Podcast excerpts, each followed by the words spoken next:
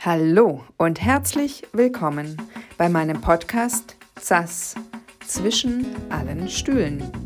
Ich freue mich riesig, dass du heute eingeschaltet hast und ich wünsche dir eben solche Wow-Effekte, wie ich sie immer wieder habe bei den Antworten und Geschichten meiner Gäste.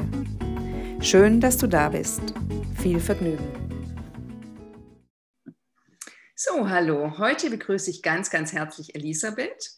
Elisabeth habe ich eingeladen als äh, Privatperson sozusagen. Und ja, ich, ich überlege ja gerne immer vorher, was ich dazu sage, warum ich dich äh, gefragt habe, ob du Lust auf ein Interview hast. Und wir kennen uns jetzt noch nicht so lange. Wir haben uns relativ intensiv äh, kennengelernt über vier Monate bei einem Kurs, beim Coaching. Und ich habe, ich fand deine Art und Weise, an die Dinge heranzugehen, sehr, sehr inspirierend. Eben gerade auch für, für jeden sozusagen. Du bist Mama, du hast zwei mhm. Kinder, glaube ich. Genau, zwei Kinder, ja. Genau. Und genau, also Bevor ich jetzt weiterrede, begrüße ich dich erst noch mal ganz herzlich. Und meine erste Frage an dich lautet, wenn, stell dir vor, du hast ein sehr, sehr langes, sehr glückliches oder zufriedenes Leben geführt, bist jetzt 100 irgendwas und ein letzter Tag ist gekommen, du nimmst Abschied, du stirbst. Was wünschst du dir, dass man sich hinterher über dich erzählt oder auch zum Beispiel gerade zur, zu deinem Abschied, also zur Trauerrede, was, was wünschst du dir, dass man da über dich sagt? Ähm, oh ja, das ist ja ein spannender Einstieg. Da habe ich mir noch nie Gedanken drüber gemacht. Erstmal auch von meiner Seite nochmal Hallo an dich, liebe Renetta, und Hallo an alle ähm, Zuhörer auch oder auch Zuschauer. Ähm, ja, gute Frage. Also ich glaube, ich würde mir ähm, wünschen, dass ich ähm, ja, Wärme und Freude in äh, das Leben meiner Mitmenschen gebracht habe. Also es gibt jetzt gar nicht so ein großes äh, berufliches Ziel, wo ich sagen würde, das und das will ich unbedingt erreichen, sondern ähm, ja, eigentlich wäre es schon genau das. Also wenn so gerade meine eigene Familie das sagen würde, Freunde das sagen würden, ne, dass ich so äh, Wärme und Liebe reingebracht habe und vielleicht auch Freude, was so ein großes Thema für mich ist, an dem ich selber noch arbeite, die Dinge auch mit Freude zu tun. Ähm, genau, das wäre, glaube ich, schon so, dass ich sagen könnte, ja, das, das wäre gut. Mhm. Ja, sehr schön. Das ist auch sehr passend, weil ich ja genau in meinem Podcast genau das äh, auch äh, möchte oder mache. Also ich lade Leute ein, von denen ich eben finde, dass sie Wärme in die Welt bringen. Und also finde ich sehr, sehr mhm. passend, dass es auch dein Wunsch ist und das ist auch genau das, was ich so von dir gespürt habe, immer wieder jetzt in den letzten Monaten, wenn ich was von dir gelesen oder gehört habe. Genau, und ich komme jetzt nochmal zurück. Also du bist Mama, du arbeitest gerade auch trotz Pandemie, wenn ich mhm. das, äh, also trotz. Ja, genau, genau. Ja, glücklicherweise bin ich da nicht äh, beeinträchtigt worden in meiner Berufstätigkeit, was ja so vielen so geht leider zurzeit. Hm. Genau. Und ja, also ganz praktisch erstmal, wie managst du jetzt diesen Alltag? Also den, weil die Kinder, nehme ich an, versorgt er jetzt zu Hause oder? Ähm, ja, momentan haben wir noch das Glück, dass ja die Kindergärten, also ich wohne in Hessen, in Hessen sind die Kindergärten jetzt nicht komplett geschlossen zurzeit, sondern ähm, es gibt eine Betreuung, wenn es keine anderweitige Betreuungsmöglichkeit gibt. Und ähm, ja, also da habe ich mit meinem Mann drüber gesprochen. Wir haben gesagt, nee, ganz klar, wir wollen das gern in Anspruch nehmen ähm, und haben das aber reduziert auf drei Tage statt fünf Tage die Woche, an denen die Kinder so von acht bis ähm, halb drei im Kindergarten betreut sind. Und das macht natürlich schon einen riesen Unterschied, weil wir haben Anfang des Jahres 2020, also im Frühling auch über zwei Monate hinweg äh, das Spiel gespielt. Ähm, ich komplett Homeoffice mit ja immerhin, immerhin 26 Stunden parallel die Kinder oder mit meinem Mann, der im Schichtdienst arbeitet, dann geschaut, wann hat er frei, wann ist er nach dem Nachtdienst wach, okay, komm, äh, dann fange ich jetzt an zu arbeiten. Ähm, aber das geht natürlich extrem an die Substanz. Und insofern bin ich sehr dankbar, dass wir im Moment die Möglichkeit haben. Und ich merke auch, wie es den Kindern sehr gut tut, eben einfach weiterhin ja, also die haben einfach ihre sozialen Kontakte. Die Gruppe ist jetzt kleiner, aber da sind jetzt noch äh, zehn Kinder ungefähr, statt sonst 24 in den jeweiligen Gruppen.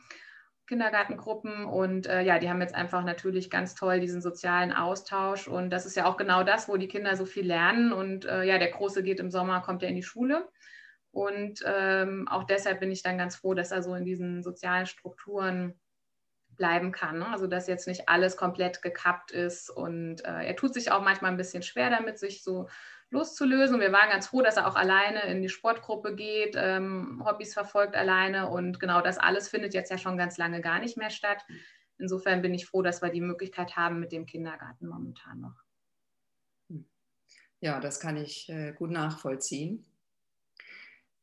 Um jetzt bei der aktuellen Lage mal zu bleiben, wünscht, was würdest du, also wünschst du dir aktuell etwas anders, sage ich mal. Also ich meine, klar, man kann sagen, man wünscht sich die Pandemie weg oder was auch immer oder so, aber wir haben ja immer Herausforderungen im Leben und es geht ja darum, genau mit diesen Herausforderungen gut umgehen zu können.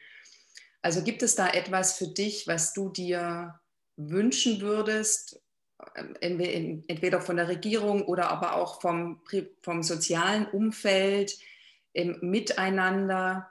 Also, weil aktuell schwelt es ja an verschiedenen Stellen so. Mm, und mm. ja, mich würde mal interessieren, was wünschst du dir aktuell? Ja, also da gibt es in der Tat was. Ähm, ich merke einfach, also es geht ja jeder komplett anders mit dieser Situation um. Ne? Also viele sind sehr, sehr ängstlich, ziehen sich zurück. Die anderen äh, gehen ins komplette Gegenteil. Und ähm, ja, also für mich ist einfach wichtig, weil wir haben es auch in der Familie in verschiedene Richtungen sozusagen. Und ähm, also für mich ist wichtig, dass wir versuchen, da tolerant zu sein mit anderen und die auch zu verstehen, weil ich glaube, jeder gibt sein Bestes, jeder schaut sich die Informationen an und ähm, geht dann damit irgendwie um. Und ähm, also es gibt Leute, die verstehen nicht, wie wir unsere Kinder wieder in Kinder, äh, noch in Kindergarten äh, schicken können in dieser Situation. Ähm, es gibt aber auch Leute, die verstehen nicht, warum wir es überhaupt reduziert haben. Oder ne? also es gibt eben immer, es gibt immer beide Seiten und der Podcast heißt ja interessanterweise zwischen den Stühlen. Manchmal fühle ich mich so, weil auf der einen Seite sind die, die sehen es viel strenger, auf der anderen Seite sind äh, wieder Menschen, die sehen es viel lockerer. Und also für mich ist einfach wichtig, dass wir füreinander da Verständnis haben. Mir fällt selber auch nicht immer leicht, aber ähm, wenn ich mich dann versuche reinzuversetzen, warum hat jetzt jemand auch so starke Angst? Ähm, dann kann ich das verstehen. Und dann finde ich es auch wichtig, dass wir da das Verständnis ähm, füreinander aufbringen. Das finde ich ganz wichtig, genau. Und ja, das, das ist auf jeden Fall ein wesentlicher Punkt. Und das Zweite ist jetzt auch in dieser Situation, ähm, die zeigt uns doch auch nochmal ganz deutlich, dass Außen ist gar nicht immer so wichtig, sondern das Innen ist auch so unheimlich wichtig. Das ist mir jetzt auch wieder so klar geworden. Also ich selbst bin auch mit ganz starken Ängsten im äh, vergangenen Jahr im März gestartet, als dieser Lockdown losging oder überhaupt dieses komplett auf Homeoffice geschaltet und Kinder komplett zu Hause von einem Tag auf oder übers Wochenende. Ich habe die noch Freitagmittags abgeholt und dachte noch so, naja, mal sehen. Ne? Und ähm, ja, am Montag, ab Montag war dann äh, wochenlang alles dicht. Und ähm, also ich hatte da sehr starke Ängste und hatte auch wirklich äh, körperlich Symptome. Ich habe kurz gedacht, ich hätte Corona, weil ich äh, Gliederschmerzen hatte, weil ich so angespannt war, dass mir mein ganzer Körper wehgetan hat. Und dann, ja gut, irgendwann habe ich äh, mich mit dieser neuen Situation wieder äh, ja, angefreundet. Das wurde ja dann zur Normalität. Und dann habe ich halt geguckt, was ist denn hier eigentlich mein Spielraum und was sind eigentlich die Dinge, die jetzt vielleicht auch ganz gut sind. Und vieles war auch gut, weil es waren einfach viel weniger Termine und die Kinder zu Hause natürlich auch viel mehr, ähm, ja, viel mehr gemeinsam, gemeinsame Zeit so mit den Kindern, weniger von äh, Hobby zu Hobby hinfahren äh, oder hier den Freund besuchen, da das. Also wirklich viel mehr erstmal in Anführungszeichen langweilige Nachmittage zu Hause, ähm, die man einfach gemeinsam mit den Kindern ähm, verbringt. Genau. Und mein Mann zum Beispiel, der war vor Weihnachten in Quarantäne und äh, ja, glücklicherweise negative Tests, keine Symptome. Und als das dann raus war, hatten wir eine wunderschöne Zeit. Also er hätte eigentlich in dieser, dieser Zeit, in dieser Vorweihnachtszeit sehr, sehr viel arbeiten müssen. Und ja, dann war er eben zu Hause und ähm, ja, dann hat man eine schöne Familienzeit. Also man muss dann immer, glaube ich, auch versuchen, die, die positiven Aspekte zu sehen. Ne? Es ist natürlich nicht alles positiv und es gibt auch vieles, was mir jetzt fehlt in der aktuellen Situation. Also vor allem der Kontakt eben, der direkte persönliche Kontakt ähm, ja, aber das ist eben so, das kann ich jetzt nicht ändern und dann versuche ich eben in dem Spielraum, den ich jetzt habe, ähm, möglichst viel Positives für mich rauszuziehen und da einfach das Beste rauszumachen. Ja, vielen Dank.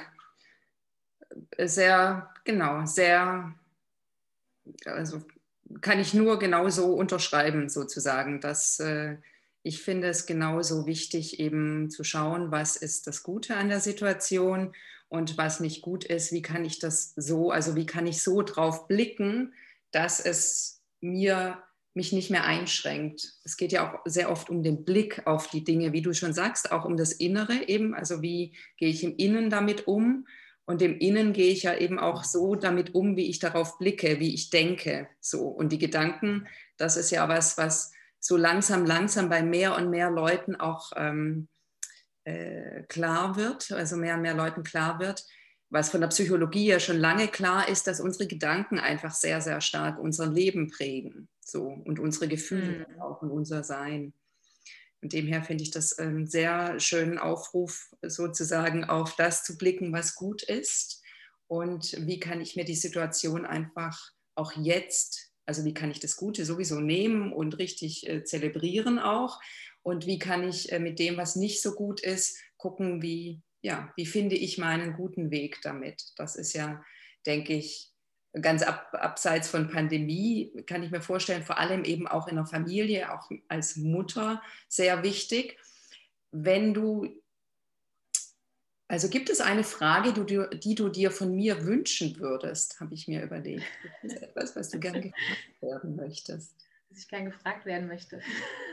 Gute Frage. Ja, oder grundsätzlich auch, also weißt du so, vielleicht etwas, was wo jemand noch nicht hingeguckt hat oder. Ja.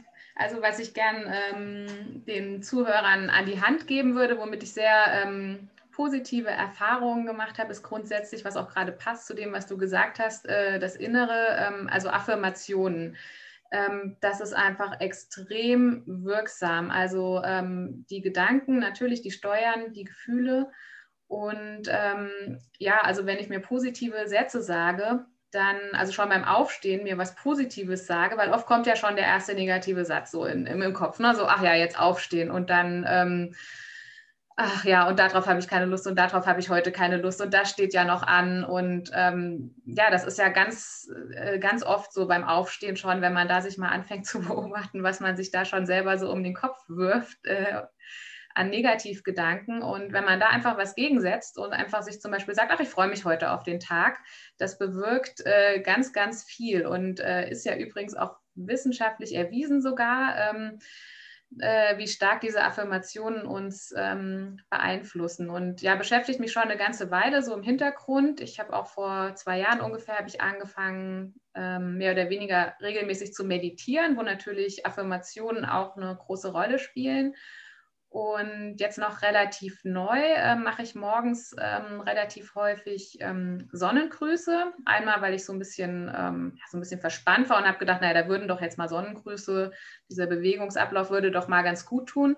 Und äh, da hatte ich bei YouTube ein ganz schönes Video gefunden, äh, einen Sonnengruß mit, mit Affirmationen, also wo quasi jede dieser Stellung, die man in diesem Flow durchgeht, ähm, hatte eine Affirmation. Und das habe ich eine Zeit lang gemacht und dann habe ich gedacht, ja, das ist ja schön und gut, aber eigentlich ähm, manche Sätze passen für mich und manche nicht so ganz. Und ähm, dann habe ich mir überlegt, was wären denn für mich die Affirmationen, die ich jetzt in diesen zwölf Stellungen dieses Sonnengrußes äh, aufnehmen würde. Und ähm, habe mir das dann aufgeschrieben und ein eigenes Audio davon gemacht. Und jetzt mache ich ganz oft morgens äh, diesen Sonnengruß mit meinen eigenen Affirmationen, mit meinem eigenen Audio sozusagen. Und ähm, das tut total gut, weil dann, also wenn ich das einmal morgens gemacht habe, dann starte ich schon ähm, ganz anders in den Tag. Und ja, vielleicht ist das was auch, was für andere, ist vielleicht nicht jedermanns Sache, aber ich kann mir gut vorstellen, dass das für andere ähm, auch ganz gut sein kann. Ich weiß ja, dass du, Renetta, dass du auch sehr intensiv sogar meditierst. Ich weiß nicht, arbeitest du auch da mit Affirmationen bei deinen, ähm, in deiner Meditation? In meiner Meditation bin ich tatsächlich komplett frei. Also das heißt, ich mache, meditiere mal so und mal so. Und Oft meditiere ich äh, tatsächlich mit einem Wort auch. Also nicht mit einem ganzen Satz, aber mit einem Wort, mhm. das dann so zu mir kommt. So, ja. Aber ich, das finde ich einen sehr, sehr tollen Input. Vielen Dank. Weil genau das ist es ja. Also, und interessanterweise, wie du schon sagtest, es gibt ähm, Untersuchungen dazu, also wissenschaftliche, inzwischen auch. Und gleichzeitig ist es aber auch, also früher hat man immer, also als ich mich begonnen habe, mit Affirmationen zu beschäftigen, ist schon Jahre her, da war das so total in der esoterischen Ecke so, oh, ja, so. Aber im Prinzip ist eine Affirmation nur ein Satz, den man wiederholt. Und wie du gerade schon gesagt hast, wenn man sich mal bewusst macht, wie man, dass man sich sowieso ständig irgendwelche Sätze wiederholt, kann man sich auch mal überlegen, ob man diese Sätze nicht auch für sich arbeiten lassen will. Eben wie du genau ganz schön beschrieben hast, morgens oft der erste Gedanke, boah, muss ich schon aufstehen. Oh, es ist so früh, ich will noch schlafen. Ich weiß nicht. Oftmals ja sogar schon, dass man abends, wenn man schlafen geht, schon dieses hat so, oh, und morgen wieder das und morgen wieder so. Mm, also ja, genau. Kennen, ich, mm. Ja, das kennen, glaube ich, wirklich wahrscheinlich alle. Und dies, das auszutauschen mit etwas anderem, das ist im Prinzip eine Affirmation, aber eigentlich ist das nur ein Ersetzen eines anderen Satzes, den man sowieso mm. denken würde. So. Genau, genau. Und auch interessant, dass du das nochmal so sagst mit der esoterischen Ecke, weil ich komme eigentlich 0, nix aus, also überhaupt gar nicht aus der esoterischen Ecke. Ich glaube, du hast über dich selber mal neulich gesagt, du bist ein spiritueller Mensch. Genau, ich bin das eigentlich ähm, so gar nicht oder gar nicht gewesen zumindest. Also ich gucke eigentlich immer eher so von der faktenbasierten Seite, von der Wissenschaftsseite und nähere mich dann dem einen oder anderen. Und ähm, genau, und dann gibt es eben noch das äh, in mich reinfühlen. Also fühlen sich bestimmte Dinge jetzt ähm, für mich ähm, stimmig an oder fühlen die sich nicht ähm, stimmig an für mich? Und ähm, das natürlich auch, also so zu gucken, ähm, was ist so mein, mein Körpergefühl oder mein Gefühl dabei. Aber ich gehe schon sehr viel erstmal über den Verstand. Also ich lese auch gerne erstmal ein Buch über ein bestimmtes Thema oder so und ähm, guck dann erstmal, was sind eigentlich die Fakten, was weiß man darüber und ähm, ja, gehe dann so ins Ausprobieren rein und ähm, guck dann mal so, ob das, ähm, ob das für mich passt und stimmig ist und ob mir das weiterhilft oder nicht. Toll, ja, das äh, finde ich auch sehr interessant, weil, weil ich es einfach liebe, unterschiedliche ähm, Zugänge kennenzulernen oder zu hören von Menschen, weil jeder Mensch ja wirklich sehr, sehr unterschiedlich ist. Das finde ich sehr, sehr spannend. Ja, ich, äh, mir liegt das, also ich mag das auch sehr, wenn man Dinge wissenschaftlich auch belegen kann. So, das finde ich äh, auch sehr, also ich für mich brauche es nicht. Ich finde es aber toll für die, die es brauchen. auch wenn ich über irgendwas spreche oder so und jemand sagt dann, ah, so und so. Und dann kann ich sagen, ah, guck mal, da gibt es eine Untersuchung zu. Dann hat es natürlich einen anderen, für viele einen anderen nochmal eine andere Gewichtigkeit, als wenn ich sage, gut, das ist meine Intuition. ist genau, ja, und es ergänzt sich ja oft. Also ähm, vielleicht jetzt, um mal ein Beispiel zu geben, ich gebe mal das Beispiel Currywurst mit Pommes. Also es war eigentlich immer so, wenn es in der Kantine an der Arbeit, man riecht das ja schon, wenn es da Currywurst und Pommes gab an dem Tag, dann äh, brauchte ich eigentlich gar nicht mehr gucken, was es sonst noch gibt, weil ähm, dann ging da kein Weg dran vorbei, dann wollte ich das essen. Und ja, natürlich, dann liest man natürlich immer wieder gesättigte Fette und so weiter. Ne? Und ähm, ja, Vitamine sind da jetzt auch nicht mehr groß drin. Also man weiß natürlich, das ist ungesund. Das ist jetzt so dieses Faktenbasierte. Und da brauchte ich tatsächlich nochmal dieses in mich reinfühlen. Also da haben mir die Fakten jetzt nicht gereicht, um zu sagen, ich esse das nicht mehr, sondern ähm, ich habe dann einfach mal angefangen, darauf zu achten, wie geht es mir denn eigentlich, wenn ich das gegessen habe. Klar, das schmeckt erstmal lecker, ne? ich esse das gern. Und aber hinterher ähm, zwei Stunden Müdigkeit. Ähm, also ich nehme eine Mahlzeit zu mir, die mir eigentlich Kraft geben soll und hinterher ähm, ja, bin ich erstmal platt. Ne? Und kriege dann interessanterweise auch wieder viel früher Hunger, als wenn ich jetzt irgendwie wirklich ein ausgewogenes Mittagessen mit Gemüse und ähm, wegen Vollkornreis oder sowas gegessen habe. Genau. Und dann habe ich gedacht, nee, jetzt äh, lasse ich das mal sein. Und inzwischen ist es wirklich so, dass ich sowas nur noch ganz, ganz selten esse. Also manchmal habe ich da Lust drauf, dann esse ich das auch. Ich verbiete mir da nichts, aber ähm, ich merke schon, dass mir ein ähm, ausgewogenes Essen, also mit mehr ähm, mehr Gemüse zum Beispiel oder mehr Vollkorn drin, äh, dass mir das schon einfach gut tut. Und dass es mir dann auch leicht fällt, ähm, ja, da so dieses, was man sowieso weiß aus den Fakten, aus der Wissenschaft, das dann auch tatsächlich bei mir anzuwenden. Das ist dann wirklich dieses in mich reinhören und ja, stimmt, das passt für mich total und das tut mir gut. Und dann habe ich beide Aspekte und dann, äh, dann läuft. Also dann funktioniert das auch. Auch ein toller Zugang tatsächlich so, dass du dann erstmal über die Fakten kommst und sagst, okay, das, das ist äh, mir jetzt klar, das ist quasi nicht gesund oder tut mir nicht gut, ist nicht wirklich was Nahrhaftes drin für mich.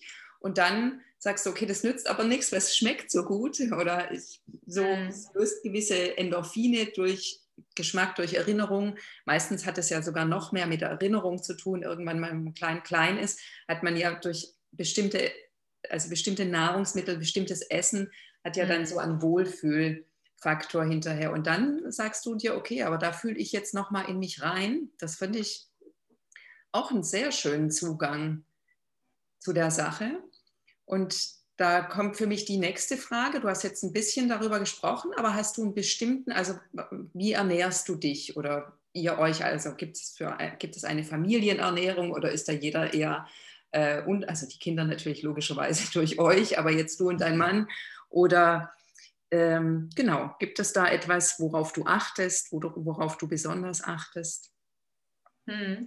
Also wir ernähren uns grundsätzlich schon gemischt, wobei sich da auch vieles so in den letzten ein, zwei Jahren nochmal weiterentwickelt hat, einfach so durch ähm, Ausprobieren oder das, was ich auch gelesen habe. Und ähm, also ich mache gerade im Moment mache ich eine Darmsanierung. Das ist jetzt die zweite, die ich mache. Und in der Zeit äh, wird empfohlen, dass man sich vegan ernährt. Da habe ich erstmal gedacht, ach du je, vegan, ne? Wie, wie, soll das gehen? Dann sitzt man erstmal beim Abendessen vor seinem Brot und denkt, ja, was schmiere ich denn jetzt da drauf? Ne? Was schmiere ich denn jetzt da um Himmels Willen drauf? Und ähm, ja, genau, dann habe ich halt angefangen, da auszuprobieren und da gibt es so ganz leckere ähm, so Brotaufstriche mit Gemüse zu kaufen oder noch leckerer, wenn man sich das selber macht, ähm, schmeckt es mir eigentlich noch besser. Und ähm, genau, jetzt einfach zum Beispiel ähm, nehme ich Kichererbsen, rote Beete, ähm, Knoblauch und ein paar Gewürze und Kräuter und mixe das so ähm, einmal klein, dann hat man ganz leckeren, frischen Brotaufstrich zum Beispiel. Sowas esse ich dann.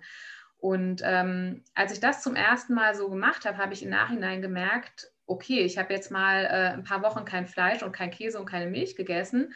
Ähm, ich will jetzt schon auch wieder ein Stück weit so, so, solche Dinge auch wieder essen, aber ähm, mir hat es total gut gefallen, dass ich viel, viel mehr ähm, ja, vitaminreiche Kost zu mir genommen habe, weil wenn ich mir abends eine Scheibe Salami aufs Brot lege, dann bin ich hinterher satt und äh, habe noch 0,0 Vitamine aufgenommen außer gut, bestimmte Vitamine sind natürlich auch im Fleisch enthalten, ist klar.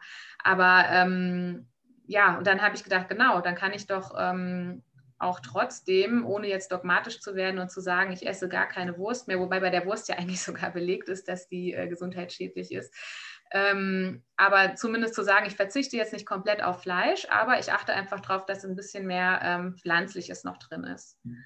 Und da hatte ich eine ganze Zeit lang einen Knoten äh, im Kopf, weil ich habe dann die gesündesten Sachen gekocht. Auch so, ähm, also es gibt viele vegane Rezepte, die mir auch gut schmecken. Also alles im Grunde, wo zum Beispiel Hülsenfrüchte dann als Fleischersatz drin sind, also Bohnen, Erbsen, Linsen, ähm, gibt es richtig leckere Sachen. Und weil was mir nicht gefällt, sind diese hochverarbeiteten industriellen Ersatzprodukte, also so ein veganes Würstchen oder so, ähm, was dann versucht, ein echtes Würstchen zu sein, aber ähm, ja, so hochindustriell verarbeitet ist, also nichts mehr, nicht mehr viel Natürliches irgendwie so an sich hat. Also da habe ich ehrlich gesagt nicht so Lust drauf. Und aber diese anderen Rezepte, wo man einfach dann äh, zum Beispiel Bohnen zutut, schmeckt mir total lecker. Und ich habe immer solche Sachen gekocht und dann ähm, kam immer hinterher mein Mann und hat, äh, hat sich da eine, eine Fleischwurst reingeschnippelt oder so. und dann war ich erstmal ein bisschen beleidigt und ähm, ja, und ich habe dann so gemerkt, das frustet mich eigentlich total. Und da bin ich jetzt von weggekommen, einfach durch den Gedanken, ich koche das jetzt für mich. Und gestern zum Beispiel habe ich ein veganes Curry gekocht und da sind Kichererbsen drin und Karotte und Kokosmilch und dann habe ich noch Erbsen reingemacht, obwohl ich weiß, dass meine Kinder das nicht mögen. Und dann habe ich gedacht, ich gucke mal, was passiert. Ich freue mich auf jeden Fall auf dieses Essen und äh, mir hat es total lecker geschmeckt. Und ähm, ja, mein Mann auch, genau, der fand das auch gut und hat sich tatsächlich nicht noch irgendwas reingemacht. Ähm, und die Kinder haben dann eben den Reis gegessen. Das war dann so. Aber es hat mich dann auch nicht geärgert, weil ich mich einfach davon losgemacht habe, von, von dieser Erwartung, ich koche jetzt was und das muss allen schmecken, sondern ich habe es dann in dem Moment einfach mal für mich gekocht. Und ein anderes Mal koche ich was, da weiß ich, dass, ähm, das schmeckt jetzt den anderen. Also heute gibt es Nudeln mit ähm, Tomatensauce zum Beispiel. genau. Aber übrigens Vollkornnudeln, also das finde ich äh, gut. Also da merken meine Kinder auch keinen Unterschied. Also die essen ohne weiteres Vollkornnudeln. Dann machen wir eine Tomatensauce aus passierten Tomaten dazu und dann äh, gibt es da auch keine Einwände. Genau. Und was ich noch gerne mache, ist Gemüse fermentieren. Ähm, ne, also einfach Gemüse klein machen und ähm, mit ein bisschen Salz und äh, dann so ein bisschen durchkneten. Dann kommt diese Flüssigkeit raus, dann lässt man es eine Woche stehen und äh, dann wird das milchsauer vergoren. Und das ist auf jeden Fall auch eine Möglichkeit, weil ich ja gesagt habe, Darmsanierung. Also ich achte äh, ein bisschen auf meinen Darm ähm, den gesund zu halten. Und da sind ja auf jeden Fall die Darmbakterien wichtig und diese Milchsäurebakterien spielen da eine große Rolle. Und genau, die kann ich eben durch dieses fermentierte Gemüse ein bisschen ergänzen. Und ist auch ganz schön, weil wenn man gerade mal keine Lust hat, noch Salat zu schnippeln, das habe ich jetzt halt immer im Kühlschrank stehen und habe dann immer ja, eine gesunde Beilage quasi schon fertig ähm, bereitstehen. Ah ja, sehr schön. Ich fermentiere äh, tatsächlich auch sehr viel. Ich liebe das auch sehr.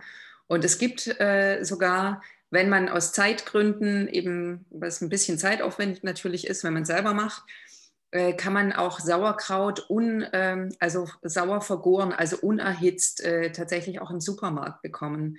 Und das liebe ich an, auch im, in den Zeiten, wo ich nicht so viel Lust habe, was zu machen, habe ich immer so ein paar Päckchen von diesem Sauerkraut im Kühlschrank. Und gerade gestern, ich lasse auch ähm, Hülsenfrüchte sprießen und dann habe ich gestern Abend mhm so eine ähm, quasi Linsensuppe, also einfach nur Linsen gekocht mit Wasser, also die gesprossenen und dann Sauerkraut dazu reingemacht. Und es war so lecker und auch sehr, sehr sättigend und hm. auch sehr, sehr fein für den Darm. Ja, okay, ja. Ja, ich muss hier immer ein bisschen gucken. Also ich wohne in der Kleinstadt und äh, man muss ja schon so ein bisschen schauen, was es dann wirklich in der Nähe gibt. Ne? Also ähm, was aber ganz cool ist, ist, dass es hier jetzt seit kurzem äh, eine Einkaufskooperative gibt, äh, die ein, also ein unverpackt Laden, also unverpackt und regional. Und das ist ein Verein, der das organisiert und ähm, dann eben Einkauf für die Mitglieder, also man muss dort Mitglied werden in diesem Verein, um da einkaufen zu können, weil vorher war es so, ähm, klar, ich arbeite in äh, einer großen, also größeren Stadt und äh, fahre dann dahin, also pendel dahin sozusagen, dann habe ich immer geguckt, dass ich nach dem Arbeiten dann nochmal in Bioladen oder in den Unverpacktladen gehe, aber so richtig praktikabel war das irgendwie nicht. Und ähm, ja, jetzt bin ich ganz froh, dass es das hier auch vor Ort gibt und äh, es macht mir auch Spaß, also so mit den eigenen Gläsern dahin zu gehen und das äh, reinzutun und dann hat man hinterher eben einfach ein bisschen weniger Müll. Also ich bin jetzt nicht komplett plastikfrei, da bin ich weit von entfernt, aber einfach mal so ein bisschen bewusster damit umzugehen ähm, und ein bisschen Müll zu vermeiden, das macht auf jeden Fall auch Spaß, finde ich. Ja, toll. Und ich meine, jedes, jeder, jeder einzelne, jedes einzelne Päckchen, was man eben nicht benutzt oder was man vermeidet, ist ja schon, summiert sich am Ende des Lebens sozusagen. Also deswegen, ja. jeder klein, noch so kleine Schritt ist total wichtig und total gut. Auch äh, ja. wenn man dann sagt, okay, ich bin da noch ein Stück weit entfernt oder ein ganzes, aber es ist auf jeden Fall toll. Also ist mhm. die auch regional wichtig, nehme ich daraus. Ja, genau, das ist mir auch wichtig, genau. Und dann so bestimmte Dinge können wir auch aus dem eigenen Garten äh, bekommen. Also äh, das ist ja das Schöne dann wieder am Landleben. Also bei manchen Dingen ist es ein bisschen schwieriger in der Beschaffung sozusagen, wenn man nicht in der Großstadt ist und direkt ähm, bestimmte Läden vor Ort hat. Aber ähm, genau, hier ist es jetzt eben so, wir haben einen schönen Garten, also wir haben ein Haus, ein eigenes Haus und einen schönen Garten und äh, haben da auch nach und nach das Gemüsebeet vergrößert. Also haben auf jeden Fall einen Naschgarten mit eigenen Erdbeeren, Himbeeren, äh, Johannisbeeren ähm, und bauen dann auch so bestimmte Sachen wie Salat und Zucchini und sowas selber an, dass wir das auch selber ganz frisch aus dem Garten haben. Und genau, das macht auch Spaß, so mit den Kindern dann zu gucken und die buddeln Regenwürmer aus. Und äh, genau, das macht auch Spaß. Und das Highlight unseres Gartens sind aber jetzt seit ungefähr einem Jahr unsere Hühner. Äh, das war ganz interessant. Also das kam eigentlich auch aus so einem Gedanken, ähm, ja, erstmal bewusster einzukaufen. Ähm, ich war mit meinem Mann, äh, weiß ich noch ganz genau, wir waren spazieren gegangen gerade und ich habe so gesagt, ach, ähm, lass uns doch mal gucken mit den Eiern. Ähm, mir gefällt das nicht mit dem Kükenschreddern, äh, also dass dann bei der ähm, Eierproduktion äh, die männlichen Küken ähm, sofort wieder umgebracht werden nach dem Schlüpfen. Und äh, lass uns doch mal gucken. Ähm, wir kriegen doch bestimmt irgendwo diese Brudereier. Also das sind eben Eier, die man kaufen kann ähm, aus einer integrierten Erzeugung, wo dann eben auch die Hähne aufgezogen werden und das Fleisch dann verkauft wird. Genau, was einfach teurer ist, weil das eben Rassen sind, äh, also die eierlegenden ähm, Rassen äh, setzen eben dann die Männchen nicht so viel Fleisch an. Und ähm, genau, deswegen sind diese Eier äh, deutlich teurer, aber wir haben gesagt, okay, das machen wir jetzt mal. Und dann habe ich noch zu meinem Mann gesagt, äh, ach, weißt du was? Und äh, dann können wir doch eigentlich auch mal darüber nachdenken, ob wir uns mal äh, Hühner anschaffen im Garten. Und das war interessant, weil er war sofort Feuer und Flamme. Und ab dem Moment war es eigentlich nicht mehr mein Projekt, weil äh, er hat dann, äh, was er sonst eigentlich nie so gemacht hat, hat er angefangen, ganz viel darüber zu lesen. Und ja, dann haben wir vor einem Jahr dann gestartet, haben uns so einen kleinen Stall in den Garten, also so einen mobilen Stall in den Garten gestellt und äh, und zwar äh, ein paar Zwerghühner besorgt. Und ja, seitdem haben wir unsere eigenen Eier direkt frisch aus dem Garten. Und äh, das ist total schön, weil da hat man wirklich ein ganz, ganz gutes Gefühl. Man, man weiß ja, was die fressen und die versorgen sich auch im Sommer ganz viel selbst, indem die einfach Gras und Würmer sich im Garten suchen. Und äh, wir haben wieder eine Verwendung für das, was bei uns übrig bleibt, also sowas wie ähm, was am Kinderteller übrig bleibt sozusagen an Resten das kann man oftmals den Hühnern verfüttern oder auch die ganzen Schalen, also Karottenschalen und sowas. Ne? Da haben wir dann auch wieder so einen Kreislauf, der entstanden ist, dass, ähm, dass das auch einfach nochmal sinnvoll wieder genutzt wird, was bei uns übrig bleibt. Ja, toll. Das finde ich auch echt toll. So ein Mini-Mini-Bauernhof. Und für, für die Kinder auch toll, dass die eben gerade von klein auf auch mitkriegen, wo kommt das Essen sozusagen her. Ja, genau, auf jeden Fall. Und interessanterweise sind diese Hühner äh, sogar, also teilweise, je nachdem, sind nicht alle so zahm, aber manche schon. Und mein älterer Sohn hat so seine, sein eines Huhn, seine Emma, und ähm, das kommt auch zu ihm. Also er kann da hingehen und kann äh, die auf den Arm nehmen und hochnehmen und streichelt die und die ist dann auch ganz ruhig und dann hält er ihr noch irgendwie ein bisschen Futter hin. also es ist tatsächlich ein Haustier, was ich so vorher nicht gedacht habe. Also sonst denkt man ja Katze, Hund und so weiter, so als Tier, zu dem man wirklich Zugang hat, was man auch mal streicheln kann oder so. Und ähm, genau, bei diesen Hühnern ist es eben zum Teil auch so, dass, dass die ganz zutraulich sind und ähm, sich tatsächlich auch von unseren Kindern dann streicheln lassen. Spannend, der ist ganz toll. Ich, äh, also Hühner sind auch äh, äh, auf also Umwegen, also auf Entfernung zu mir gekommen, weil meine Nichte sich auch tatsächlich, glaube ich, drei Hühner geholt hat, die jetzt ihr die, also genau, diese hegt und pflegt und Eier dafür bekommt. ja, spannend. Ja. Als Kind bin ich sehr viel auf dem Bauernhof gewesen, in, ein Wochenende und ähm, in den Ferien und so weiter. Und äh, über, also man hat immer gesagt, ich werde später mal Bäuerin, weil ich wirklich alles, okay. also alles von selber auf die Welt bringe, bis auch über Schlachten, Feldarbeit, alles, alles, alles. Und äh, ja, also ich esse ja nun schon seit einigen Jahren kein Fleisch, aber ähm, ich finde auch tatsächlich, dass jeder, der Fleisch isst, einmal was schlachten sollte, damit, äh, damit es nicht so aus dem ja, damit es natürlich bleibt, damit man weiß, das ist ein Kreislauf und will ich mhm. das, will ich wirklich, dass dieses Tier für mich stirbt, damit ich es essen kann, so. Und ja, ja. Also das ja, ja, dass der Respekt davor da ist, ne? Also das äh, finde ich auch wichtig, genau. genau. Also wobei ich sagen muss, ich habe selbst noch kein Tier geschlachtet. ähm,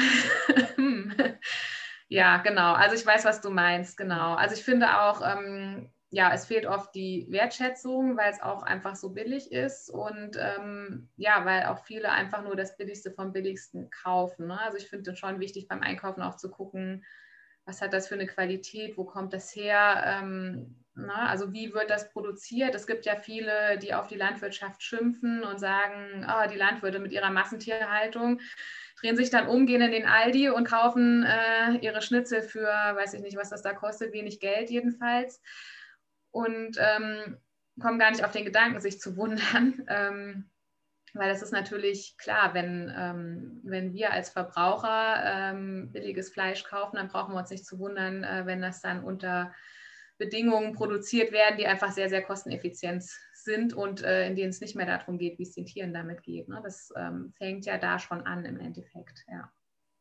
Ja, ganz, ganz genau. Und nicht nur, wie es den Tieren damit geht, sondern also wir sind ja, wir sind ja alle miteinander verbunden. Das ist ja wirklich ein einziger Kreislauf. Also wenn jetzt ein Tier unter ganz, ganz schlechten Umständen also aufwächst und gehalten wird, dann wird es geschlachtet, dann kommt es in den Supermarkt, dann kommt es in meinen Körper. Also wie kann es mir auf Dauer, wie kann ich auf Dauer richtig gesund bleiben, wenn ich etwas esse, was A, ganz ähm, so gut wie keine Nährstoffe mehr hat, im Gegensatz irgendwelche Antibiotika und so weiter alles noch. Äh, das mag natürlich über Jahre geht das erstmal gut, weil wir haben ja Wunderwerke an Körper, ja, was unsere Körper alles hier schaffen, das ist wirklich unglaublich. Aber eines Tages äh, ist dann irgendwas und dann, äh, keine Ahnung, zum Beispiel Krebs. Ich finde es immer wieder erstaunlich, äh, Krebs oder eine andere Krankheit, eine Autoimmunkrankheit auch und so weiter, wo man ja inzwischen wirklich, da geht ja die Forschung auch mehr und mehr hin, eben auch die ganzen Zusammenhänge herzustellen und auch zu gucken, ja, die Psyche, aber gleichzeitig auch, was nehme ich zu mir oder was habe ich über Jahre zu mir genommen, so. Und das ist ja, ähm, es hängt halt einfach alles so, so zusammen. Das kannst du nicht auseinandernehmen. Und du kannst dann nicht ja, du kannst dann plötzlich sagen, boah, jetzt habe ich diese Krankheit, wie, wie kommt es, wie kommt es? Aber wenn ich zurückgucke, was, was, also ich mache das ja so, dass ich dann immer schaue, woher kommt es, was, ja, und wie kann ich es jetzt ändern? Weil man kann ja immer alles auch wieder ändern. Das finde ich auch nochmal ganz wichtig zu erwähnen. Ähm, aber es ist natürlich äh, einfach auch eine Arbeit, eine innere Arbeit auch. Und ja, das finde ich, finde ich sehr, sehr schön, dass du da so bewusst ähm, oder auch immer bewusster damit umgehst. Also es hört sich so an, als hättest du da auch mm, Entwicklung. Richtig, genau, ist ein Weg, ja. Ja. Genau, so ein Weg. Und ja, gerade auch wenn man Kinder hat, finde ich das so schön, weil die, die, denen kannst du ja sonst was erzählen, aber die gucken ja, wie du es machst, ja. Die gucken mm. ja. Und das ist genau, die sind jetzt interessanterweise, also die sind da jetzt noch so ähm, ein paar Schritte, ich will jetzt nicht sagen zurück, aber ähm, als ich meine Kinder bekommen habe, war ich da noch weniger bewusst, sage ich mal. Da habe ich vor allem darauf geachtet, dass man auch äh, Obst und Gemüse isst. Und ähm, genau, jetzt sind die quasi noch auf einem Niveau, also die essen sehr viel Wurst, was ich zum Beispiel fast, ich esse fast gar keine Wurst mehr. Ne? Also wenn ich mal Fleisch esse, also auch selten und dann gucke ich bewusst und ähm, genau, dann ist das eher was anderes. Wir haben zum Beispiel hier auch in der, ähm, ein Bekannter von uns, der hat selber ähm, hält selber Rinder auf einer ähm, Weide und ne, immer wenn dann eins, also als Hobby mit anderen zusammen und ähm, genau, wenn der schlachtet, dann stehen wir quasi auf der Liste derer, die dann auch angefragt werden, ob sie jetzt äh, irgendwie da einen Steak von haben wollen und so. Und das ist zum Beispiel was, okay, da weiß ich, den Tieren ging es gut, äh, natürlich, ja, die mussten sterben, genau. Ähm, ja, das toleriere ich dann natürlich, aber ähm, ich weiß zumindest, äh, wo es herkommt und wie es produziert wurde und dass es den Tieren vorher gut ging. Und ähm, genau, das ist schon nochmal ein Unterschied, finde ich. Und dann eben auch die Menge, also wie viel man davon isst. Aber meine Kinder zum Beispiel, die essen jeden Abend auf ihr Brot Wurst. Und ähm, ich fange da jetzt auch nichts an, denen das äh, madig zu machen oder so, weil ähm, ich denke einfach, bei mir war es ja auch eine Entwicklung. Und ähm, ich war nun mal nicht so weit jetzt von Anfang an, äh, ihnen das anders vorzuleben, aber bin jetzt eben so mehr und mehr dabei, mich da auszuprobieren und zu schauen, was, was mir gut tut. Und dann sitze ich halt da mit meinem Salat oder mit meinem ähm, vegetarischen Brotaufstrich und über kurz oder lang probieren sie das ja dann auch mal. Und ähm, genau, dann werden sie auch da ihren Weg finden, sozusagen. Ne? Und ansonsten kriegen sie ihre Gurken und Paprika und Tomaten dazugestellt und dann ist es auch erstmal gut für mich. Also ich versuche da auch keinen Druck reinzubringen und ähm, ja, auch für mich selber nicht äh, dogmatisch zu werden. Und wenn ich mal total Lust auf Pommes haben sollte, würde ich auch Pommes essen. Oder wenn ich irgendwo eingeladen bin, jetzt zum Beispiel, ähm, finde ich jetzt auch nichts Schlimmeres. Ich habe zum Beispiel jetzt auch während der Darmsanierung, äh, wo ich ja eigentlich auch keinen Zucker esse, jetzt für sechs Wochen, ähm, war aber äh, kurz zum Gratulieren bei einem Geburtstag und ähm, da gab es eine Torte und da habe ich auch ein Stück Torte gegessen und hatte auch gar kein Problem damit, weil ich finde, ähm, ja, also es soll Spaß machen mit dem Essen und auch dieses Ausprobieren, äh, da gesünder zu werden, äh, gesünderes Essen zu essen, das soll auch immer noch Spaß machen auf jeden Fall. Und genau, deswegen auch immer Ausnahmen machen. So ja, sehr schön. Magst du noch ein bisschen zur Darmsanierung? Hast du jetzt einmal was davon erzählt? Das ist äh, bestimmt auch interessant für einige Zuhörer oder Zuschauer, die sich damit noch gar nicht beschäftigt haben. Warum machst du das und wie machst du das? Ja, also Hintergrund ist äh, im Endeffekt mein Heuschnupfen, den ich schon seit, ja, seit der Pubertät eigentlich habe und der immer schlimmer wurde. Und ja, ich bin da damals ganz klassisch rangegangen. Erstmal diese Desensibilisierung, also wo man äh, wöchentlich eine Spritze bekommt mit den Pollen, äh, gegen die man allergisch ist, in immer steigender Konzentration. Und das macht man drei Jahre lang, ist ein Mordsaufwand gebracht hat es fast nichts bei mir. Und dann habe ich aber immer wieder andere Dinge probiert. Ich habe dann Akupunktur probiert. Ach, das hat auch nicht wirklich geholfen. Dann habe ich wieder ein paar Jahre so weitergemacht. Ähm, dann, ach so, dann hatte ich traditionelle chinesische Medizin probiert. Ähm, das war hm, so eine Gemeinschaftspraxis aus einer Allgemeinärztin und einer TCM-Ärztin und ähm, ja, da haben wir einfach gesagt, das probiere ich jetzt mal. Da wurden so ähm, Kräuter ausgekocht und man hat das über den Tag verteilt getrunken. Und interessanterweise hatte das sehr gut geholfen. Mir ging es dann viel, viel besser. Aber wirklich nur in der Zeit, in der ich in dieser Therapie war. Also danach war es weg. Ich bin dann, das war noch in Frankfurt und dann bin ich da weggezogen und hatte da keinen direkten Zugang mehr zu dieser Ärztin sozusagen. Und dann war auch der Effekt weg. Und ich konnte das auch nicht selber, indem ich diese selbe Rezeptur wieder anwende, konnte ich das nicht wiederholen, den Effekt. Also ich vermute inzwischen, weil wir da auch viel gesprochen haben. Also es geht ja dann darum, sich ganzheitlich ein Bild von den Menschen zu machen. Und wir haben viel gesprochen. Ich glaube, es funktionierte wahrscheinlich eher auf der ähm, auf der geistig-seelischen Ebene, dass da bestimmte Dinge äh, in meinem Kopf waren, ne, wo ich gedacht habe, okay, ich muss mich jetzt von bestimmten Konflikten, mit bestimmten Konflikten anders umgehen. Wahrscheinlich war es sogar eher dieser Effekt, als dass diese Kräuter da tatsächlich geholfen haben. Jedenfalls war es keine nachhaltige Lösung. Und dann habe ich wieder so ein paar Jahre vor mich hin vegetiert. Es war auch sehr anstrengend für mich in den Schwangerschaften, dann keine ähm, Medikamente zu nehmen in dieser Zeit. Also es, ist, es haut mich wirklich komplett um. Es ist jetzt nicht nur ein kleiner Schnupfen. Und ähm, ja, also irgendwie die Medikamente helfen immer weniger. Und dann habe ich noch mal so gelesen, was, was gibt es denn noch? Und dann auch wieder von der Wissenschaft angenähert. Ähm, ja, der Darm, das Mikrobiom. Das wird ja auch mehr und mehr entdeckt, dass äh, wirklich diese Darmbakterien extrem wichtig sind. Und ja, dann habe ich einfach mal geguckt, was gibt es da und habe mir ein Buch bestellt, ganz klassisch bei mir. Ich bestelle mir dann mal ein Buch.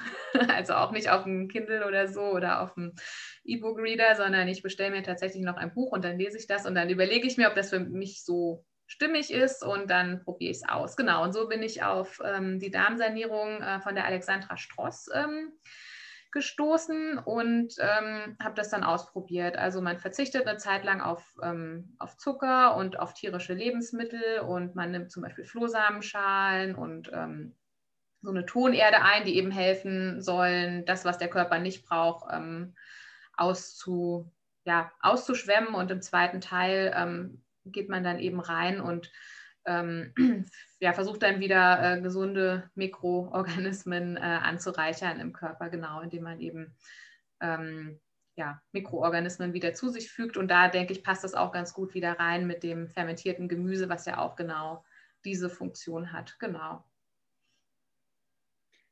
Und du hast es schon einmal gemacht, hast du gesagt? Du machst es jetzt das mhm.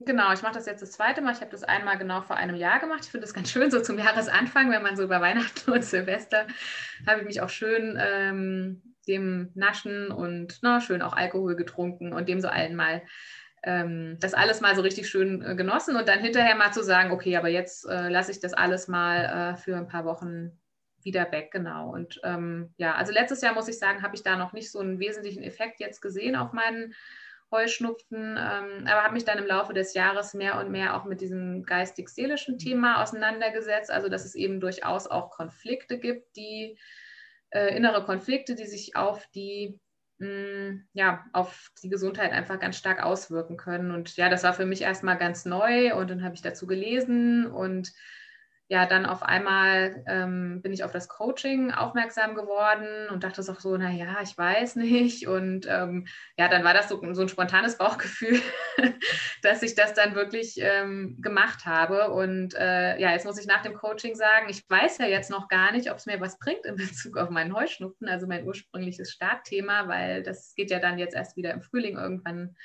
äh, los, dass ich mich damit auseinandersetzen kann. Aber äh, es hat mir was anderes gebracht, nämlich ähm, ja, dass ich ein viel äh, ausgeglichenerer, glücklicherer Mensch jetzt schon geworden bin, weil ich mich von so vielen negativen Mustern getrennt habe und äh, Negativgedanken und ähm, ja, also ähm, mich einfach viel, viel besser fühle. Ich habe schon zu Alexandra Stross gesagt, sie hätte ihr Coaching eigentlich werde glücklich nennen müssen und nicht äh, werde deine Krankheit los.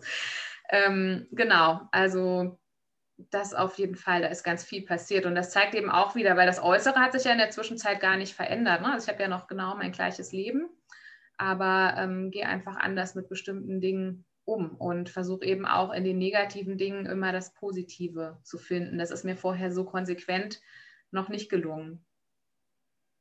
Ja, sehr schön, sehr schön. Ich denke da auch dabei, an diesen Satz, dass ähm, Allergien ja auch Intoleranzen sind sozusagen. Also man kann ja irgendetwas nicht, also der Körper toleriert etwas nicht.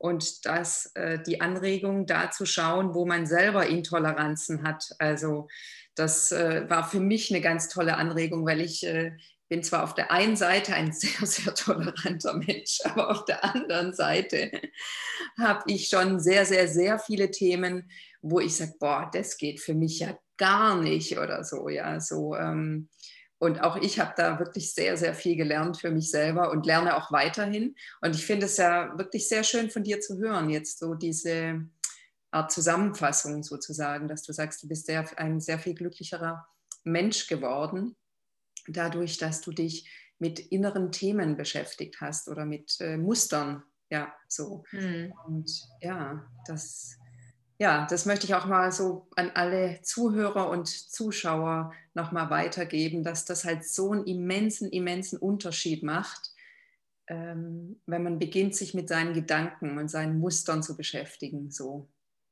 Das ist wirklich, ja, das Leben. Ja, auf jeden Fall, ja. Also es ist wirklich verblüffend. Das hätte ich auch so nicht gedacht, wirklich. Hätte ich nicht erwartet, dass das so einen enormen Einfluss hat. Sehr schön, sehr schön.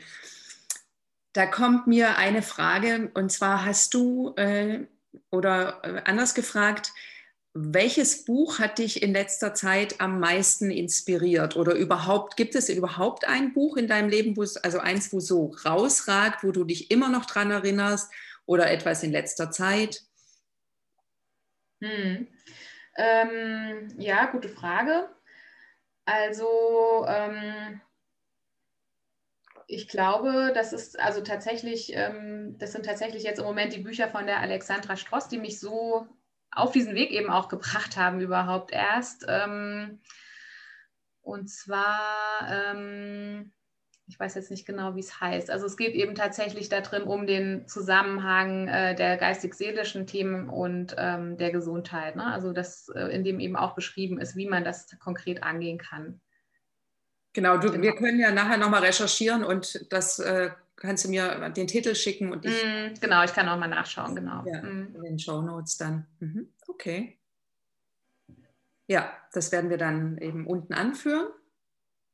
Und jetzt hast du ganz am Anfang gesagt, dass du dir wünschst, dass man sich äh, irgendwann mal am Ende deines Lebens eben sagt, dass du äh, sagt, dass du Freude und Wärme und ins Leben gebracht hast und auch schon gesagt hast, dass du jetzt nicht so, eine, so einen großen Traum, eine große Vision hast. Aber zum Beispiel meine Frage wäre, für dieses Jahr, was gibt es etwas, was du dir wünschen würdest, dass du Ende 2021 so dir selber sagen kannst oder deinem Mann erzählen kannst, so wo du sagst, boah, das war jetzt total schön? Hm. Also ja, ich wünsche mir für dieses Jahr, ähm, dass ich ähm, tatsächlich mit dem Heuschnupfen ähm, und meinen inneren Themen so weit gehe, weil der Heuschnupfen ist ja dann mein Zeiger sozusagen, mein Indikator. Ähm, genau, dass ich da so weit komme äh, in dieser Nachbereitung auch. Also man macht ja nicht drei Monate Coaching und ähm, man steht dann schon komplett woanders, aber ich bin damit noch nicht fertig sozusagen. Ich bin noch dabei, mehr und mehr davon auch ähm, tatsächlich anzuwenden und umzusetzen. Ähm, also dass ich dann tatsächlich Ende des Jahres sagen kann, ja, jetzt ähm, habe ich das so ähm, umgesetzt für mich, genau. Und beruflich ist es so, also ich bin in äh, in einer Festeinstellung in einem Unternehmen und ähm, kümmere mich da um Kommunikationsaufgaben, war aber vorher als Redakteurin tätig. Deswegen ist auch ganz interessant, äh, jetzt mal hier zu sitzen und die Fragen gestellt zu werden. Ähm, komplett umgekehrt, als ich das sonst gewohnt bin. Als Redakteurin habe ich natürlich immer Interviews geführt und äh, in meinem jetzigen Job ist es auch so, ich moderiere zum Beispiel Webinare. Das heißt, ich suche mir die Fachexperten, lasse sie einen Vortrag halten und dann äh, stelle ich denen hinterher noch Fragen. Also ist jetzt einmal komplett die Stühle gewechselt sozusagen. Jedenfalls ähm, ist mir im vergangenen Herbst bewusst geworden, mh, mm, also auch ganz interessant, weil das war eigentlich auch ein negatives Ereignis. Und zwar wurde in meiner Firma sehr stark umstrukturiert und ähm, also viele, viele Kollegen haben ihre, ihren Job verloren und es gab aber ein Freiwilligenprogramm, also man hätte eine Abfindung nehmen können und gehen können. Und äh, das ist ein super interessanter Gedanke, also vielleicht auch für alle, die das jetzt nicht so als Option haben, aber sich einfach mal diese Frage zu stellen, was wäre, wenn mir jetzt jemand ähm, so viel Geld gibt, dass ich jetzt, keine Ahnung, meinetwegen ein Jahr nicht arbeiten müsste, ähm, was würde ich dann machen wollen? Und ähm, genau, das war interessant für mich und ähm, ich habe mir dann gedacht, nee, also eigentlich will ich am liebsten meinen Job weitermachen, aber, äh, was auch geklappt hat, Gott sei Dank, äh, aber ich würde auch gerne wieder journalistisch arbeiten. Ich habe einfach, mir fehlt das, also natürlich, also das ist eine Kommunikationsaufgabe in einem Unternehmen. Ich schreibe natürlich für die Website und äh, ne, für diverse Publikationen ist auch ein Schreiben und es ist auch ein internes Recherchieren. Ähm, aber es ist irgendwie anders als das Journalistische. Und dann habe ich mir gedacht, ja, ich bin ja hier in Teilzeit, aber statt jetzt irgendwie nochmal wieder ein bisschen Stunden aufzustocken, ähm, ist es für mich eigentlich viel spannender, jetzt mal zu sagen, ich äh, strecke nochmal meine Fühler wieder so in Richtung Journalismus äh, aus. Und genau, das habe ich mir auch für dieses Jahr ähm, vorgenommen. Und ja, da wäre es auch schön, wenn ich damit erfolgreich bin. Und das war aber auch ganz äh, interessant. Manchmal ergibt sich ja dann so, kaum hat man so ein Ziel äh, sich gesucht, das ist ja manchmal phänomenal. ähm, ja, also kaum hatte ich das so für mich als Ziel formuliert, dass ich das wieder möchte, ähm, hatte ich dann bei LinkedIn mit einer ehemaligen Kollegin geschrieben und die schrieb dann auch, ja, wie geht's dir denn? Und dann habe ich geschrieben, ja, eigentlich gut, aber ich würde gern wieder journalistisch arbeiten. Aha, da bist du bei mir genau richtig.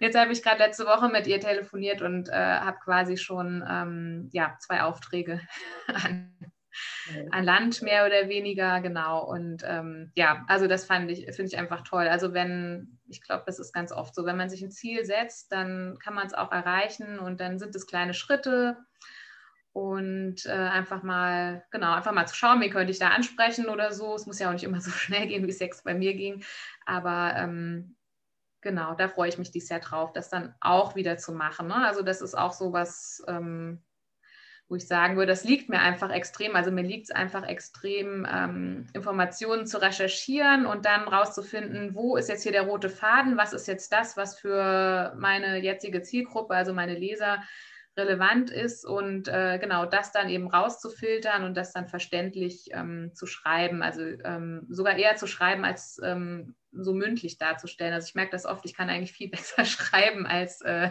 mündlich erklären. Ich weiß nicht, ob man das jetzt gemerkt hat. Also ich hätte das alles jetzt noch viel besser aufschreiben können. Also ich, ich habe sehr, sehr gut verstanden und ich bin mir sicher, dass auch alle Zuhörer und Zuschauer dich sehr gut verstanden haben.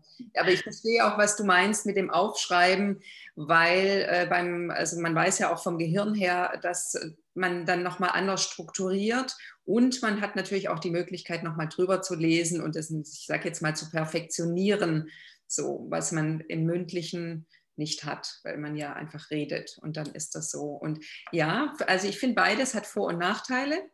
Der Vorteil ist beim, beim Sprechen, dass es eben spontaner ist und äh, hm. spontan mhm. ist manchmal auch sehr schön. Also es hat was Lebendigeres, als wenn man jetzt so einen total ausform perfekt ausformulierten Satz oder Artikel oder so liest.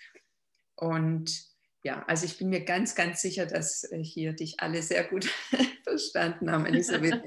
Ich fand es sehr, sehr toll. Ich danke dir schon mal für alle deine Antworten und ich bin mir auch ganz sicher, dass du am Ende des Jahres äh, darauf zurück, also eben auf deine Wünsche zurückblickst und die sich erfüllt haben. Also da bin ich mir, ja, ich habe einfach ein gutes Gefühl dabei. Das ist lieb von dir, danke. Genau, und ja, ich wollte auch noch mal kurz sagen, äh, das noch mal bestärken, was du gesagt hast mit diesen Ziele setzen. Also was ich dieses Jahr gemacht habe, ist, ich habe mir am 1.1. ein Video aufgenommen, in dem ich selber mich am, also ich spreche am, auf dem Video am 31.12.21 zu mir und ich beglückwünsche mich zu diesem wundervollen Jahr und zähle mir alles auf, was ich erreicht habe in diesem Jahr. Und ich schaue mir das morgens und abends an und allein das Anschauen dieses Videos macht mir so gute Laune. Okay, dann muss ich aber jetzt doch mal wieder die Rolle des, äh, des Fragenden übernehmen. Was, äh, was ist denn dein Ziel? Also ich habe ja sehr, sehr, sehr hohe Ziele. So und ähm, aber ein Ziel, ein, also eins meiner Ziele ist so, dass ich äh, tatsächlich auf ein Jahr voll, voller schöner Podcast-Interviews zurückschaue und äh, sich daraus einfach sehr, sehr viel ähm, Neues ergeben hat. Und für mich ist tatsächlich jetzt auch dieses Medium mit dem Podcast ganz, also neu so und gleichzeitig ganz, ganz toll, weil ich so neugierig bin. Ich habe schon immer sehr, sehr gerne Fragen gestellt und ich finde es ja, ich finde auch, also ich weiß auch, dass ich mein eigenes Fragestellen, Fragenstellen auf jeden Fall noch perfektionieren kann und noch lernen kann. Ich stehe ja vollkommen am Anfang.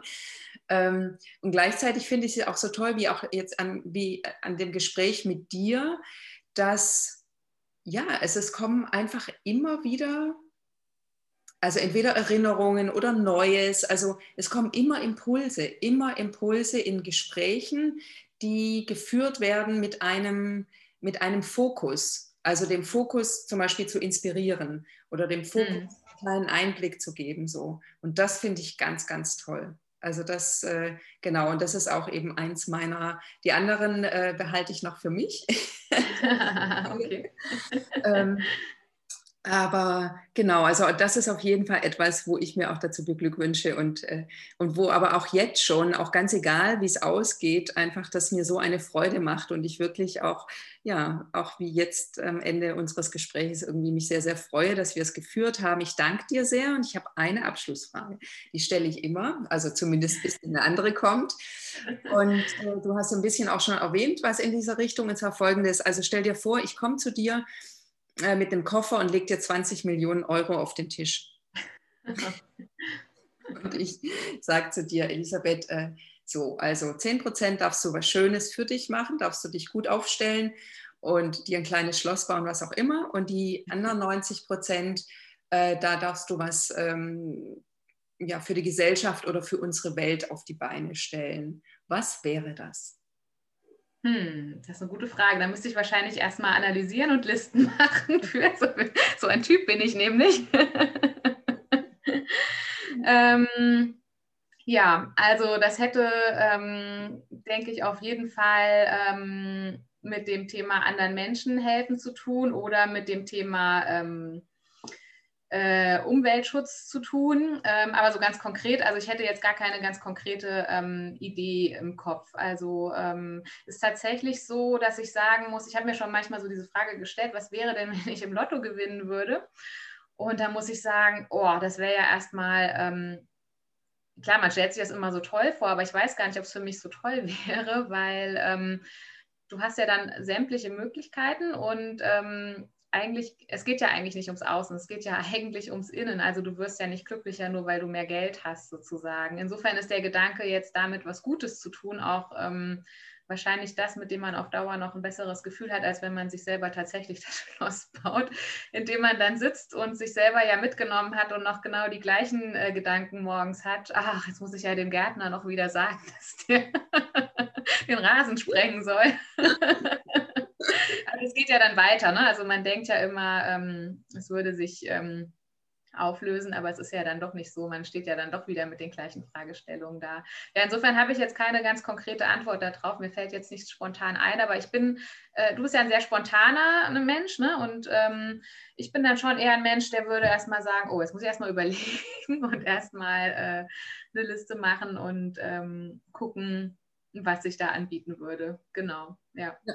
Wobei bei 20 Millionen ist es, glaube ich, also für jeden schon einiges. Man ein bisschen. Also ich wüsste natürlich wahrscheinlich eher eine, eher eine Antwort, weil ich mich schon, schon länger mit großen Summen beschäftige. Aber ähm, klar, das ist, äh, und auch selbst wenn man schon eine Idee hat, äh, ist natürlich, ein, also mit so viel Geld macht jeder Listen oder überlegt nochmal gut und holt sich auch andere Leute daher. Also die Grundidee aber ist ja genau das, was du schon verstanden hast und aufgegriffen, ist eben da so, in welche Richtung sollte es gehen. Und was ich aber sehr, sehr schön finde, dass, dass du wirklich nochmal jetzt äh, drauf äh, gezeigt hast, dass sich äh, im, dass sich das Innen halt nicht verändern wird dadurch, ja. Das verändert sich nicht dadurch, dass plötzlich irgendwie die Möglichkeit gibt, äh, finanziell oder äh, materiell alles umsetzen zu können. Und ich, das ist ja auch die Krux bei vielen Lottogewinnern, wie wir ja landläufig auch immer wieder lesen können oder hören, dass das Geld schnell da ist und auch sehr schnell weg ist und oftmals dann hinterher das Leben noch weniger schön ist, als es vorher war oder keine Ahnung, Alkohol oder sonst was ins Spiel kommt oder ja, keine Ahnung so. Aber auf jeden Fall ist Geld ein Medium, mit dem man sehr, sehr, sehr viel Gutes äh, machen kann. Und ich bin absolut der Meinung und ich freue mich auch darüber, dass ähm, das immer mehr Leute entdecken und auch Leute, die auch jetzt aktuell sehr viel Geld machen durch, ähm, ja, durch Dinge, die der Gesellschaft nützen, eben auch ähm, eben dann auch Veränderungen für die Gesellschaft machen mit dem Geld, nicht einfach nur Geld, Geld, Geld machen, sondern so. Und ich sehe darin eindeutig schon auch den Anfang einer Veränderung unserer Gesellschaft, dass wir einfach wirklich zu einem Miteinander gehen und weg von Hauptsache mir geht's gut. Und Alex Fischer, der hat ein Buch geschrieben, Reicher als die Geissens. Also falls du es noch, nicht, äh, noch nie davon gehört hast, das ist ein absoluter Le Lesetipp. er okay. äh, ist, äh, lebt jetzt in Düsseldorf und ähm, ist Millionär, also Immobilienmillionär und hat irgendwann festgestellt, dass wenn er allein mit seinen Millionen irgendwo sitzt und seinen Freunden, die haben viel weniger, dann macht ihn das nicht glücklich, weil er kann dann mit seinen Freunden nichts mehr an. Also da gibt es dann keine gleiche Ebene mehr. Und so hat er sich dann Anfang, äh, irgendwann mal angefangen zu überlegen, wie kann er, was kann er dazu beitragen, dass es auch den Leuten in seiner Umgebung gut geht. So. Und mhm. er hat inzwischen viele Kurse und hat eben auch das Buch geschrieben und so. Und ich fand das einen sehr tollen Ansatz. Das ist genau das, weil wenn ich äh, jetzt 20 Millionen habe, ganz alleine, und ich binde nicht Leute mit ein oder ich äh, mache damit nicht etwas wirklich, wo viele davon profitieren, ist ja die Frage, kann ich überhaupt, also dann bin ich ja in einem Turm, so, dann bin ich nicht mehr connected. Hm, ja. Ähm, dann bin ich, glaube ich, nicht lange glücklich und genau, und die anderen sind ja eh neidisch. genau. Ja, super. Ich danke dir ganz, ganz herzlich, Elisabeth, für dieses schöne Gespräch. Ja, sehr gern. Danke an dich und danke an alle, die zugehört haben. Genau, ich danke auch nochmal ganz herzlich allen Zuhörern und Zuschauern und ich sage mal bis bald. Tschüss. Tschüss.